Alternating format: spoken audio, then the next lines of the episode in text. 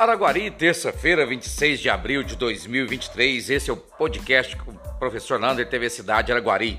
Olha, dia 30 vai ser uma festança para o Dia do Trabalhador, promovida pela Prefeitura de Araguari, FAEC e várias entidades. Vai ser aqui no Parque das Águas, a partir das 3 horas da tarde. Vários cantores, DJ, música pop, música de rock, sertanejo e depois, às 4 horas, vai ter a corrida dos trabalhadores. O que me assustou é que as inscrições já estão encerradas.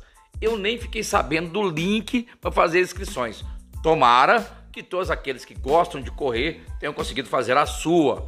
E certeza que é bem organizado, porque lá tem pessoas competentíssimas para essa corrida do trabalhador. Festança, então, dia 30, aqui no Parque das Águas.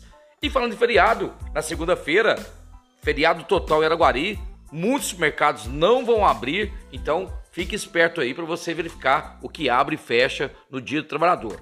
Bancos não abrem, agências bancárias, né? Supermercados, lojas. Então vai ser pouca gente que vai abrir nesse dia, até porque tem que pagar e bem o trabalhador para trabalhar no dia que é homenagem a ele. Então, portanto, fiquem esperto aí o que vai abrir e fechar.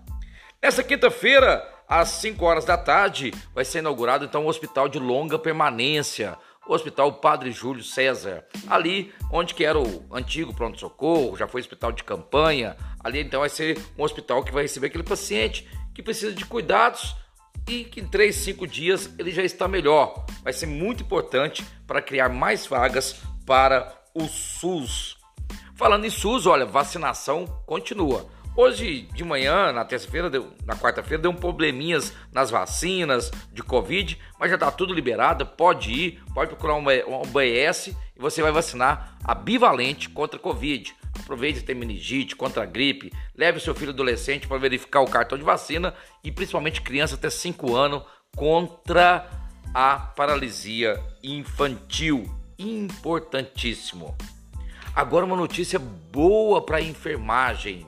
Nessa quarta-feira à tarde, o Congresso Nacional aprovou a verba garantindo o piso nacional da enfermagem.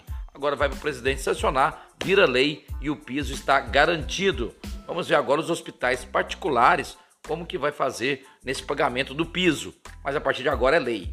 Apesar de que hoje a paralisação nacional dos professores, o nosso de professor é piso e o governo de Minas não paga o piso. E outra notícia boa agora lá pro portal dos IPs.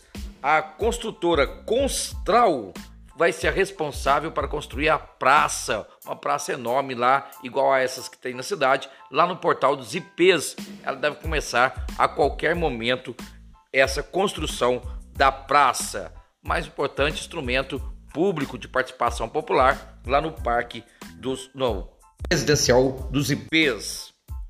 Agora olha essa, ó, o WhatsApp está chegando aos poucos em cada um a transcrição de áudio em texto. Ou seja, se eu te mandar um áudio agora, ele pode ser transformado em texto. Para muita gente que faz trabalhos e advocacia, escritório de contabilidade e outros, muito importante essa informação.